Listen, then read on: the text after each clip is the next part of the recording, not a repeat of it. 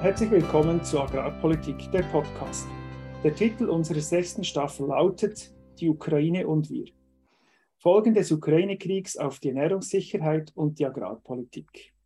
Gast in unserer heutigen Folge ist Alvin Kopsche. Er ist Leiter Fachbereich Internationales und Ernährungssysteme beim BLW. Herzlich willkommen, Herr Kopsche, bei uns im Podcast. Ja, ha hallo zusammen, herzlichen Dank, kann ich hier dabei sein? Es freut uns natürlich, dass Sie sich Zeit nehmen und bevor wir ins Thema einsteigen, eine kurze Einordnung für unsere Hörerinnen. Äh, Fachbereich Internationales beim BLW. Was macht der Fachbereich Internationales genau? Was ist die Aufgabe? Wir kümmern uns eigentlich um die Weiterentwicklung der internationalen nachhaltigen Landwirtschaftspolitik. Also wir kümmern uns um Rahmenbedingungen, die weltweit äh, gelten sollen im Bereich nachhaltiger Produktion, im Bereich Verarbeitung und so weiter.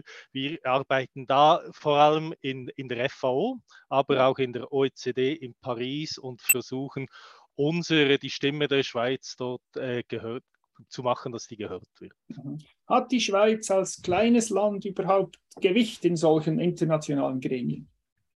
Ja, wir genießen eigentlich eine sehr hohe Glaubwürdigkeit. Wir sind beharrlich in unseren Themen, in unseren Ansätzen.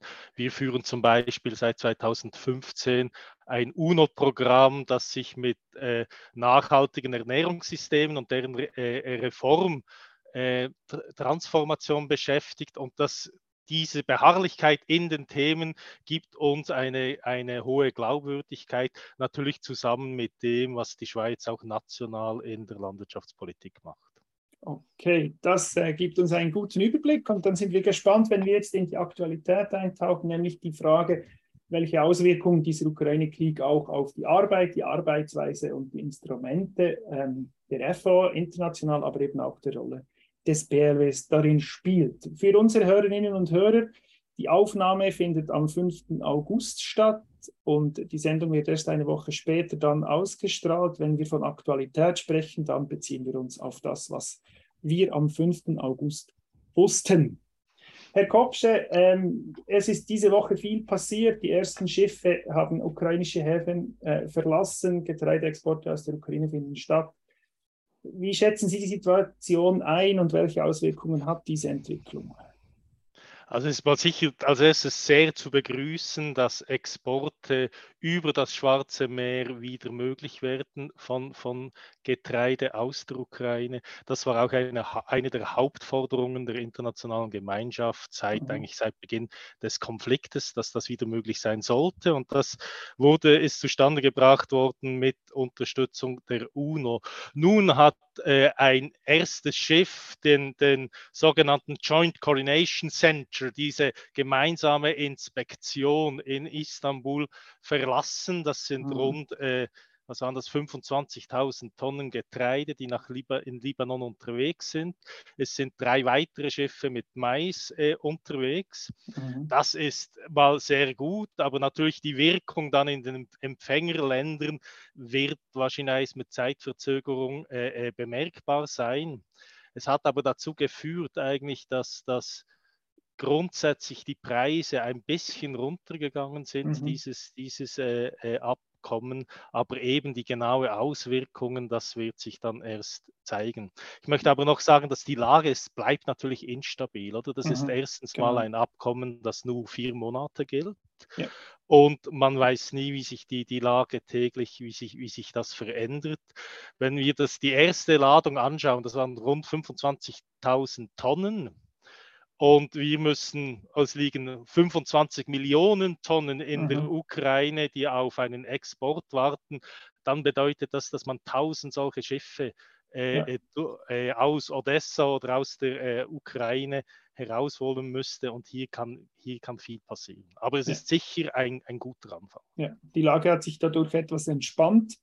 Äh, vorerst eben die, die Lager entleeren sich und das bringt uns zum, zum weiteren Punkt. Es wurde ja oft gesagt, äh, die Landwirtschaft in der Ukraine, die Ernte ist im vollen Gang oder zum Teil ja jetzt auch abgeschlossen. Es fehlt Lagerkapazität. Kommt diese, kommen diese Transporte genügend, genügend zum, zum, richtigen Zeitpunkt, damit das geerntete Getreide entsprechend ans Lager gebracht werden kann in der Ukraine? Das sind wir sowieso zu spät. Ich glaube, es kommt auf die Geschwindigkeit an, wie, wie schnell jetzt das alles abgewickelt mhm. werden kann. Neben diesen äh, äh, Schiffsrouten hat man ja schon versucht oder macht man auch via Landweg, via Donau, via äh, Ostsee Getreide ja. zu exportieren. Das ist viel zu wenig. Also wir haben hier wirklich ein, ein Lager Kapazitätenproblem, weil wir mhm. die nie, wahrscheinlich nicht schnell genug leeren können. Es kommt auch dazu, dass bereits im Mai festgestellt wurde, dass 14 Prozent dieser Lagerkapazitäten in der Ukraine entweder zerstört oder beschädigt gewesen ja. sind, plus 10 Prozent äh, und, äh, unter russischer Besatzung standen. Und das mhm. war Mai. Oder? Und also mhm. hier haben wir wirklich ein, ein Lagerproblem. Das führt auch dazu, dass sich die internationale Gemeinschaft sehr stark jetzt um, um die Erhöhung dieser Lagerkapazitäten kümmert in, mhm. in der Ukraine oder an der Grenze ja. zur Ukraine. Wir haben in anderen Gesprächen wurde auch thematisiert, dass jetzt durch diese Lagerkapazitätsengpässe auch die, die Aussaat bereits oder der Anbau für die nächste Ernte bereits in Gefahr ist, weil den Landwirten das Geld fehlt und andererseits der Anreiz gar nicht da ist, weil man denkt, ja, was soll ich produzieren, wenn ich es dann sowieso nicht ernten und lagern kann. Hat jetzt diese Entwicklung schon Auswirkungen? Also ist die Zuversicht größer oder die, die Möglichkeiten, jetzt die nächste Ernte trotzdem oder die nächste Ansaat trotzdem in Angriff zu nehmen? Also man schätzt doch noch immer, dass rund 20 bis 30 Prozent der Fläche des Wintergetreides dann nicht geerntet werden wird, Grund ja. auf, aufgrund von äh, mangelndem Lagerkapazitäten äh, unter, mhm. unter anderem. Also hier die Situation ist doch noch recht dra dramatisch. Äh, Im Bereich äh, äh Aussichten auf die nächste, auf die Aussaat und auf die nächste Ernte dann. Hier spielen natürlich andere Faktoren äh, eine große Rolle. Äh, Verfügbarkeit von Treibstoff, von Saatgut, von Pflanzenschutzmitteln. Aber die, die, die Aussicht, glaube ich, dass hier, wenn dieses Abkommen wirklich diese vier Monate umgesetzt werden kann und dann mhm. hoffentlich verlängert werden kann, das ist sicher ein positives Zeichen, das auch in, in, der, in der Ukraine so gewertet wird. Mhm. Okay, das gibt uns einen, einen Überblick. Die aktuellen Auswirkungen, wir halten fest, dass die, die aktuellen Entwicklungen mit den beginnenden Exporten sicher positiv wirken wird, aber die Lage nach wie vor volatil ist. Wenn das Abkommen eingehalten wird und auch allenfalls verlängert wird, dann kann sich das wirklich sehr positiv auf die Situation in der Ukraine, aber folgedessen auch auf die globale Ernährungssituation auswirken. Wir haben ja im Gespräch mit Jakob Kern eindrücklich gesehen, was die Preisentwicklung im Getreide für das Ernährungsprogramm bedeutet. Und da sind ja die Zusammenhänge aufgezeigt worden. Wenn wir jetzt aus der Aktualität etwas auf äh, eine andere Ebene gehen und uns damit behandeln, was sind die Auswirkungen des Ukraine-Kriegs jetzt auf die Arbeit äh, der FAO, beziehungsweise auch der Aufgabe des BLWs innerhalb. Also man hat, Sie haben gesagt, die Aufgabe sind ähm, resiliente Ernährungssysteme. Jetzt ist so eine Krise da, verändert sich der Arbeitsmodus. Sind andere Aufgaben, die wahrgenommen werden müssen oder geht die Arbeit eigentlich mehr oder weniger weiter wie, wie gewohnt? Ja, glaube ich, da muss man ein bisschen unterscheiden, was die FAO alles tut. Oder die FAO ja. ist auf der einen Seite eine Organisation, da arbeiten wir an gemeinsamen Standards. Wir versuchen einen Konsensus herzukriegen unter den Mitgliedstaaten, wie man diesen Begriff nachhaltige Landwirtschaft ausfüllen kann in allen ja. ihren äh, Dimensionen. Das ist das eine. Und das andere ist, die FAO ist auch eine Organisation, die den Mitgliedstaaten mit technischer Expertise zur Verfügung steht, also ja. auf dem Feld, im Feld arbeitet. Und vielleicht zu dieser zweiten, zu dieser zweiten äh, Schiene der Tätigkeit der FV in der Ukraine. Äh, die, Täti die FV war schon vor dem Konflikt in der Ukraine tätig, um okay. zu helfen, die die Landwirtschaft äh, zu verbessern. Sie ist immer vor Ort geblieben, aber der Fokus hat sich geändert. Jetzt geht es viel mehr nicht mehr um langfristige Infrastrukturverbesserung, sondern jetzt geht es um Soforthilfe, um Unterstützung bei der Beschaffung von Saatgut, bei der Beschaffung von, von Dünger. Es geht hier um um intensive Beratungen, wie man in, in, so Konfliktsituationen dann halt noch Landwirtschaft betreibt. Da hat die FV mhm. auch relativ große er Erfahrung. Und es geht jetzt vor allem um auch den Aufbau von ähm, Lagerkapazitäten und mhm. Exportkapazitäten. Da ist die FV stark involviert. Das tut sie zum Teil alleine, indem sie ihre Programme, ihre Schwerpunkte etwas ändert. Ja. Zum Teil tut sie das in Zusammenarbeit mit den Mitgliedstaaten. Jetzt war gerade Anfangs August hatten Kanada und die FV sich geeinigt, auch gemeinsam am Aufbau der Lagerkapazitäten in der mhm. Ukraine zu arbeiten. Ich, ich, habe gehört oder, oder ich glaube gelesen, dass die FV auch Hühner verteilt hat.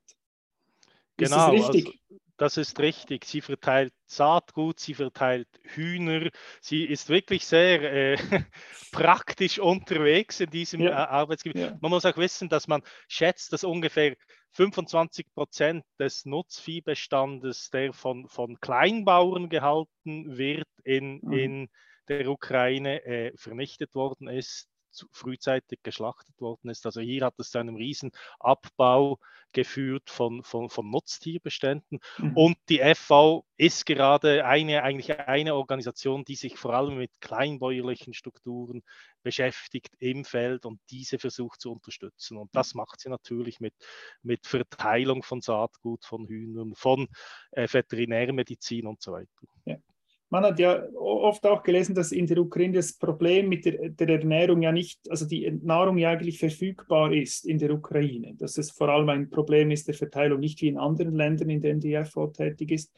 Was ist dann der Grund, dass man trotzdem Hühner verteilt? Also wenn man sagt, es ist eigentlich genügend Nahrung vorhanden, warum macht man dann noch, äh, oder, oder was ist dann die Überlegung hinter dieser zum Beispiel jetzt der Verteilung von Hühnern? Also zum einen ist es ein Kaufkraftproblem oder und das ist dann wiederum ja. auch eine Spezialität des World Food Programs.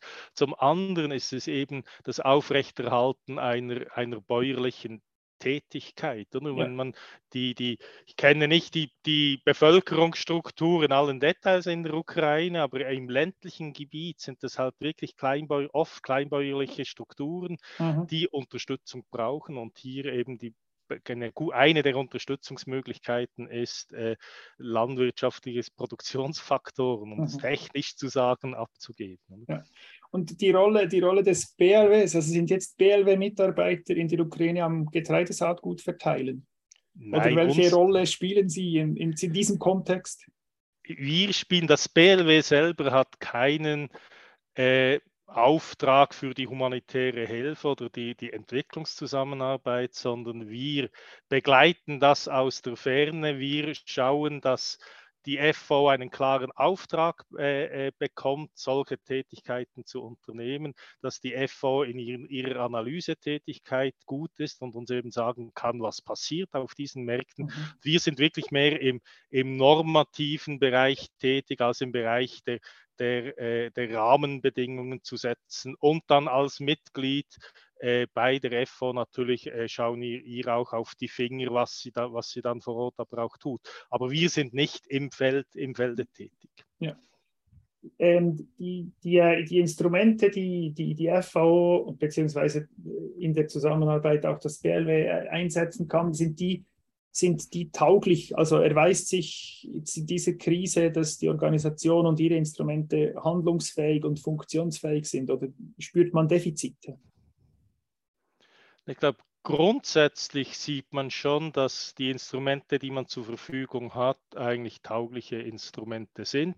Mhm. Und man muss halt leider auch sagen, die, der Ukraine-Krieg ist nicht der einzige Konflikt ja. äh, weltweit. Also hier hat die FV, aber auch andere internationale Organisationen haben natürlich eine gewisse er Erfahrung. Es hat eigentlich dazu geführt, dass die FAO äh, ihre Beratertätigkeit zugunsten der UNO, zugunsten der Mitgliedstaaten auch hat verstärken können.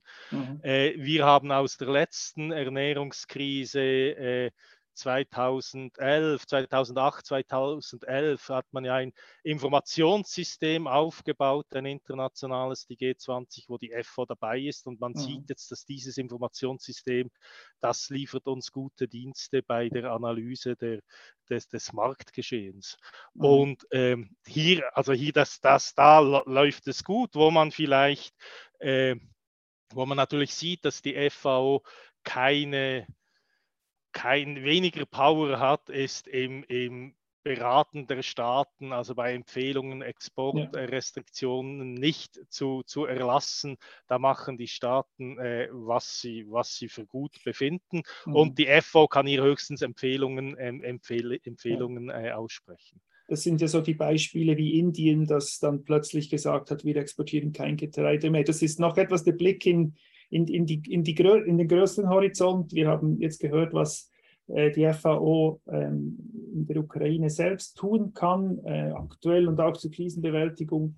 Welche Instrumente gibt es dann aber auf dem, auf dem globalen Kontext? Also wenn jetzt die Produktionskapazität der Ukraine sinkt, müsste ja irgendwo sonst die Produktion gesteigert werden, idealerweise. Hat da die FAO Instrumente, dies zu fördern, dass zum Beispiel eben Länder wie Indien mehr produzieren und auch mehr exportieren? Oder welche Möglichkeiten bestehen da?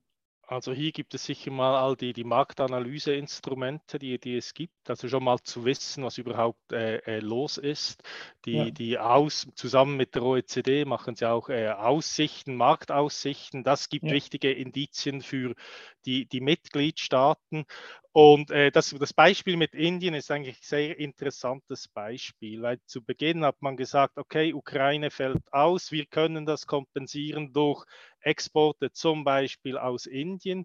Indien wurde jetzt aber mit einer äh, Hitzewelle, äh, leidete unter einer Hitzewelle. Äh, ihre Ernte, die Ernte, die Weizenernte in Indien stand in Gefahr. Deshalb hat auch Indien die Grenzen zugemacht. Und hier sieht man sehr schön eigentlich die Vielschichtigkeit dieser Krise. Es geht um Ukraine, es gibt noch andere Konflikte. Dann haben wir Wetter, das verrückt spielt, also Klimawandel ja. Äh, ja. beginnt einzufließen, Logistik, die nicht stimmt. Äh, Australien möchte exportieren, die Schiffe sind aber nicht dort, wo sie sein sollte. Und hier hilft die, die FAO doch sehr stark, einen Überblick zu haben, doch zu helfen, äh, de, den Staaten auch und den Marktteilnehmern auch zu helfen, mit der Information richtige Entscheide zu mhm. treffen. Also ich mhm. glaube, dieses Instrument spielt.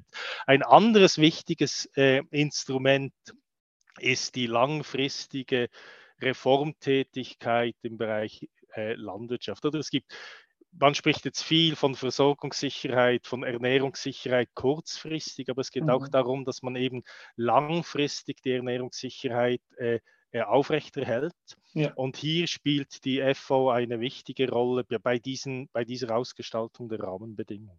Ja, also dass man eben das, das Ernährungssystem, das war ja der erste Punkt, den Sie genannt haben bei den, bei den Aufgaben der FO, das ist dann eigentlich das diese, diese Aufgabe, die, die, die eigentlich nach wie vor sehr wichtig bleibt, dass eben künftig ja das Ernährungssystem stabiler wird. Und ich genau. verstehe darunter, idealerweise wird ja die Nahrung möglichst dort produziert, wo sie auch benötigt wird, weil dann die ganzen Logistikthemen deutlich entschärft werden können. Das ist sicher das ist ein großes Thema, die, die Covid und jetzt Ukraine haben, haben auch gezeigt, wie anfällig eigentlich die, die globalisierten Logistikwege äh, sind, wie, wie, dieses globalisierte Ernährungssystem recht anfällig ist. Also hier ja. Wird eine Tendenz oder die Gespräche werden zu mehr Diversität führen, zu ja. kürzeren, zu kürzeren äh, Versorgungswegen. Das sind alles Themen, die jetzt aufgekommen sind oder wieder äh, verstärkt aufgekommen sind und die in der FO bearbeitet werden. In Gesprächen zwischen Staaten, hier ist die FO eigentlich eine Plattform, wo wir uns als Staaten treffen mhm. und da spielt dann auch das BLW und die, die, damit die, die Schweiz dann eine Rolle bei dieser Ausgestaltung dieser neuen Rahmenbedingungen natürlich dann nicht nur die FO, dann ist dann auch die WTO gefragt. Ja, ja. Das ist dann ein Zusammenspiel hier. Und, und also das wird, das wird sehr wichtig sein in, in Zukunft, dass wir eben weiterhin an dieser Transformation der Ernährungssysteme arbeiten. Dazu gehört mehr Diversität, kürzere äh, Wege, aber natürlich bleibt Handel ein wichtiges Instrument. In diese Diskussion, das ist ein kurzer Blick in die Schweiz. Wir hatten in, in dieser Staffel auch Martin Rufer vom Schweizer Bauernverband als Gast. Der hat gesagt, es ist doch jetzt sinnvoll und nötig, die insbesondere den Ackerbau in der Schweiz zu stärken. Das wäre ja im globalen Kontext eigentlich zu begrüßen von Seiten FO, wenn die Schweiz mehr Lebensmittel produzieren würde und nicht weniger wegen dreieinhalb Prozent zusätzlicher BFF-Fläche. Wie, wie können Sie das einordnen, diese, diese Situation? Also zu den dreieinhalb Prozent hat der Bundesrat gesprochen, da muss ich mich nicht dazu äußern. Aber ich glaube, das Grund, also eine, eine, eine Grundspannung besteht halt eben schon bei der Steigerung der Produktion, der. Produktivität mhm. und wie man das macht. Oder ich glaube, mhm. heute ist wichtig, dass man eben Best Practices, also so nachhaltig wie möglich äh, äh, produziert dass äh, jedes Land seinen Beitrag natürlich leistet. Ich kann einfach nur sagen, die Schweiz ist sehr ein kleiner Markt und der Beitrag an der globalen Ernährungssicherheit ist doch relativ klein. Aber wo mhm. wir eben beharrlich sein können, ist am Beispiel auch zu zeigen, dass man eben die, die Produktionsfähigkeit erhalten muss. Und, und, da haben wir mit Artikel 104a der Bundesverfassung zur Ernährungssicherheit ja. eigentlich ein wunderbares Instrument, das uns einen Weg zeigt. Und darin müssen wir, in diesem Rahmen müssen wir arbeiten und das versuchen wir auch äh, international zu erklären. Mhm dass eben standortangepasste Landwirtschaft wichtig ist, mhm. dass der Handel einen Beitrag zur nachhaltigen Entwicklung leisten muss. Das sind wichtige Themen. Okay, da haben wir ein Hinweis, wie die Diskussion in der Schweiz wahrscheinlich weitergehen wird.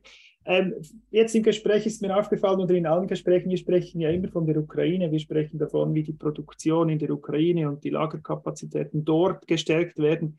Russland ist ja auch ein sehr wichtiger Player auf den Agrarmärkten äh, in der Produktion äh, von Nahrungsmitteln, aber auch von Hilfsstoffen, insbesondere ähm, auch Dünger wie, wie, wie geht die FAO mit einem Land wie Russland um in, diesen, in dieser Zeit? Also wie, wie kann ein, ein, äh, mit all diesen Restriktionen, die bestehen, welche Rolle spielt Russland und auch die FAO insbesondere in Russland selbst? Ist man dort aktiv und tätig? Also die, äh, Russland ist ein Mitglied der, der FAO, bleibt ja. es auch ein Mitglied der FAO die, der FO-Rat, also das, der Verwaltungsrat sozusagen der mhm. FO, hat aber ganz klar Russland äh, verurteilt, die auch mhm. festgestellt, dass das Verhalten von Russland nicht mit den Werten der Organisation übereinstimmt. Äh, gleichzeitig hat der Verwaltungsrat, also der FO-Rat, dann aber auch die FO beauftragt, eben weiterhin äh, technisch im technischen Bereich mit Russland weiter zusammenzuarbeiten. Interessant ist, und hier schaue ich, vielleicht schwenke ich ein bisschen auf die OECD in Paris. Die OECD mhm. in Paris sagt ganz klar, im Unterschied zur Ukraine hat sich hat sich Russland selber Exportrestriktionen aufgelegt im Bereich Dünger, im Bereich Ernährung. Also Russland ja. selber sagt, wir exportieren nur noch an freundliche Länder, also versucht den Handel so zu beeinflussen. Und das äh, entspricht natürlich nicht einem Ansatz, dass man eigentlich die Exporte mhm. möglichst äh, äh, restriktionsfrei gestalten sollte. Mhm. Aber Russland, da haben Sie recht, Russland ist ein wichtiges äh, Pro Produktionsland und es geht auch darum, dass eben, dass man auf Russland so einwegt, dass sowohl Dünger wie auch äh, Getreide aus Russland exportiert werden kann. Aber die FV, wenn ich sie richtig verstehe, ist in Russland präsent und im Sinne des ersten Auftrags, also die Entwicklung des Agrarsystems, auch weiter aktiv in Russland. Dort, dort ist sie meines Wissens weiter, weiter, weiterhin aktiv, genau. Ja, okay.